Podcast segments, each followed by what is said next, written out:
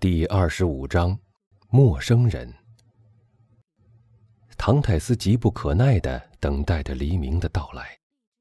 当曙光终于照在了基督山岛荒凉的海岸时，唐泰斯就爬起来，登上昨天黄昏时他上去过的那块岩石顶上，极目四望，细查一景一物，但岛上依旧是昨日那种荒芜的景象。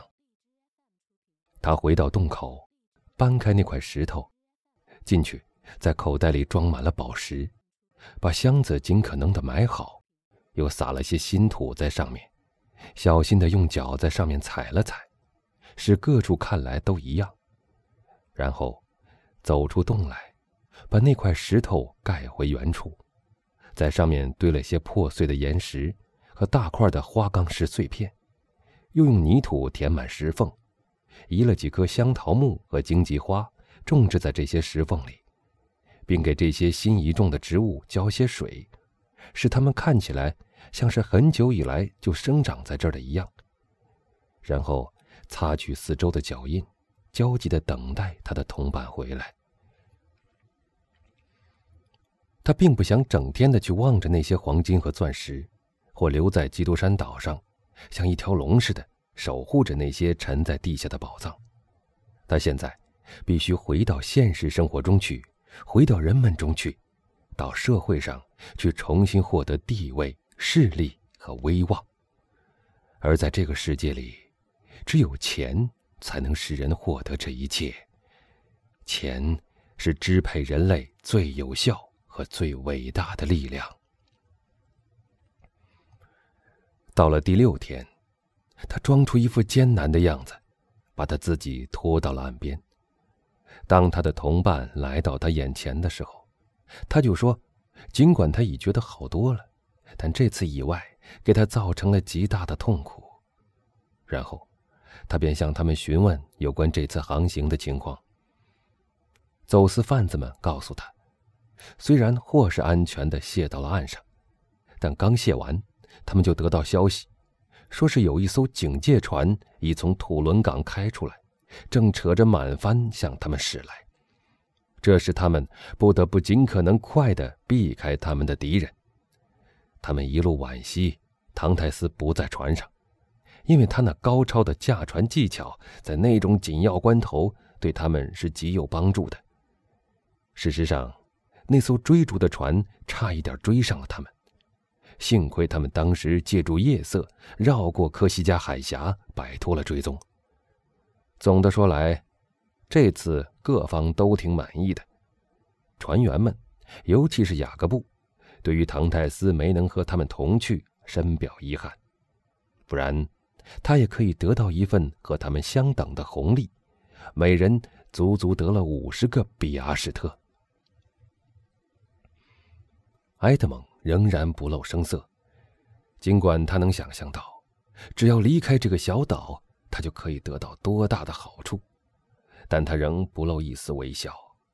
毕竟，少女阿梅丽号到基督山岛来是专门为接他的。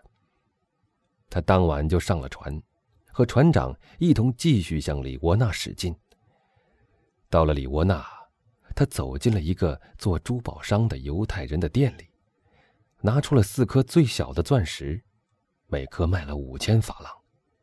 起初，唐泰斯还担心这样值钱的珠宝拿在像他这样穷苦的水手手里，也许会引起别人怀疑。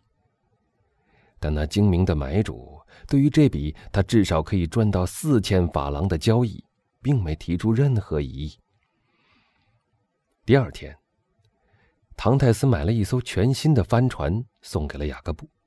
另外，还送了他一笔一百比阿什特，可以使他雇一批合适的船员和购办其他必要的配备。不过，附带了一个条件，就是必须马上到马赛去打听一个名叫路易·唐泰斯、住在梅朗巷的老人，和一个住在加泰罗尼亚村名叫梅塞泰斯的年轻姑娘。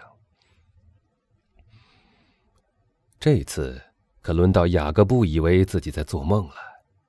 唐泰斯告诉他，他之所以当了一名水手，完全是出于他的怪癖。他和他的朋友们赌了一口气，因为他们不许他称心如意的花钱。这次到了里窝那，他得到了一大笔财产，是他的一位叔父遗赠给他的，他是他叔父唯一的继承人。唐泰斯所表现出的优良教养，使这番话听来极其可信，所以雅各布丝毫也没怀疑他的真实性。埃德蒙在少女阿梅丽号上的服务合同已到期了，他去和船长告别时，后者最初竭力想挽留住他，但在听说了那遗产的事以后，也就不再强求了。第二天早晨，雅各布扬帆向马赛驶去，唐泰斯和他约好在基督山岛相会。目送雅各布出港远去以后，唐泰斯就回到少女阿梅丽号上。去做最后的告别，他赠送了许多礼物给船员，船员们一致祝他好运，对于他的一切都表示热切的关注。至于船长，他答应在他决定了未来的计划以后，就写信告诉他。这一幕告别结束以后，唐泰斯就去了热那亚。当他到达那儿的时候，一艘小游艇正在港湾里试航。这艘小游艇是一个英国人定制的。他因为听说热那亚人是地中海沿岸制造快航帆船的行家里手，所以很希望得以证实一下。于是，那英国人和热那亚船商讲定的价钱是四万法郎。唐泰斯愿出六万法郎买下它，条件是必须立刻把船交给他。订造这艘游艇的那个人已到瑞士去旅行了。要过三四个星期才能回来，在这期间，船商估计可以另造一艘，所以这笔交易就谈成了。唐泰斯把船商带到一个犹太人的家里，和犹太人到一间很狭小的后客厅里单独谈了几分钟。回来的时候，犹太人就数了六万法郎给了造船商。造船商主动提出，给那艘小帆船配备一个水手班子。但被唐泰斯婉言谢绝了。他说：“他惯于独自航行，他唯一的希望就是造船商能在他船舱的床头设计安装上一个秘密柜，柜里要有三个暗格。”他说了这些暗格的尺寸，第二天就做好了。两小时以后，唐泰斯便在众多好奇者的目光下驶出了热那亚港口。